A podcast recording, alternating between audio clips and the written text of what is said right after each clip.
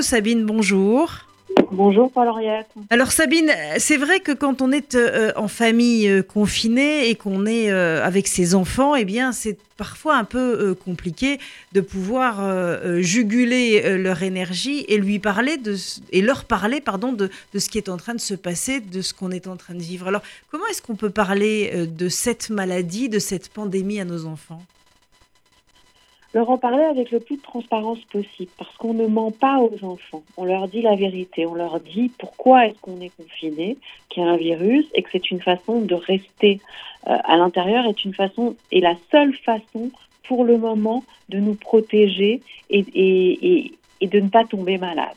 Donc on est transparent avec les enfants sans dramatiser, en leur expliquant que les autorités médicales, font le maximum pour que ça dure le moins longtemps possible. Et là, on est dans un moment de vie, dans une période où on va rester tous ensemble à la maison et sortir de temps en temps, simplement. Alors, on structure la journée euh, pour leur expliquer tout ce qui va se passer tout au long de la journée. Et on le fait aussi avec de la souplesse.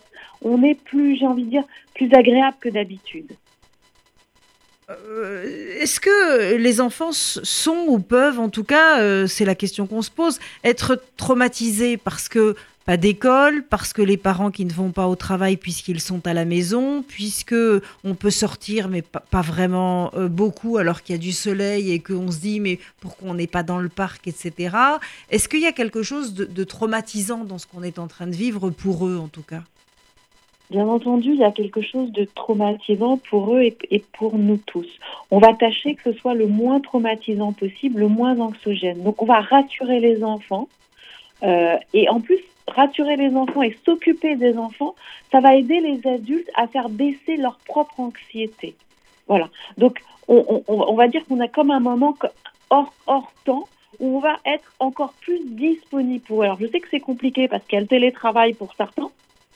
Donc, il faut évidemment mettre un emploi du temps. Quand les deux parents travaillent, bah, ça va être chacun à son tour de, s'occuper des enfants. Il faut aussi s'occuper de la maison et faire deux repas par jour, ce qui est assez rare euh, au sein de nos familles, puisqu'habituellement, presque tout le monde mange dehors euh, au, déjeuner. Mais il va falloir faire une organisation différente et y mettre euh, un petit peu comme le faisait Benigni dans son film, de la joie et quelque chose on on vit un moment d'exception exceptionnelle. Donc au sein de la famille, il va falloir que les règles soient aussi exceptionnelles, mais tout en gardant une certaine structure pour que euh, euh, on sache où on va tout au long de la journée. C'est pas une journée de vacances où tout le monde reste en pyjama, pas du tout.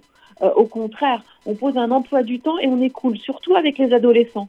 Les adolescents, on, on, on les, embête pas. On laisse en suspens les dissensions. On verra ça pour après. Les ados, pour l'instant, on les laisse dans leur coin s'ils veulent veulent être dans leur coin. Et petit à petit, ils vont revenir au sein de la cellule familiale. Mais surtout, cool de la souplesse dans tout.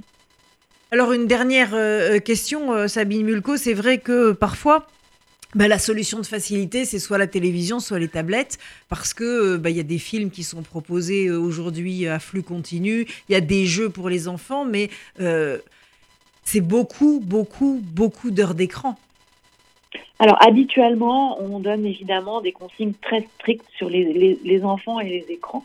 Là, l'idée, c'est encore plus de souplesse, c'est-à-dire de les laisser un petit peu plus longtemps devant, devant les écrans que d'habitude. Mais en même temps, il y a plein d'autres choses à faire. Il y a des coloriages en ligne qu'on peut imprimer, il y a des ateliers de peinture, on peut jouer à des jeux de société on n'a jamais le temps de jouer. Donc on peut se poser par terre avec ses enfants sur une table et simplement dire ok à quoi on joue, qu'est-ce qu'on fait?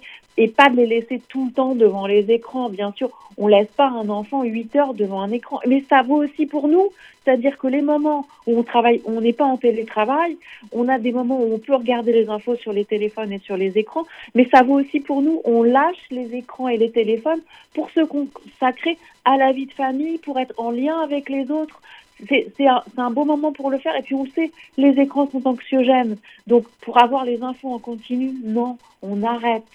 On est en sécurité à la maison, on se, on se consacre aux autres.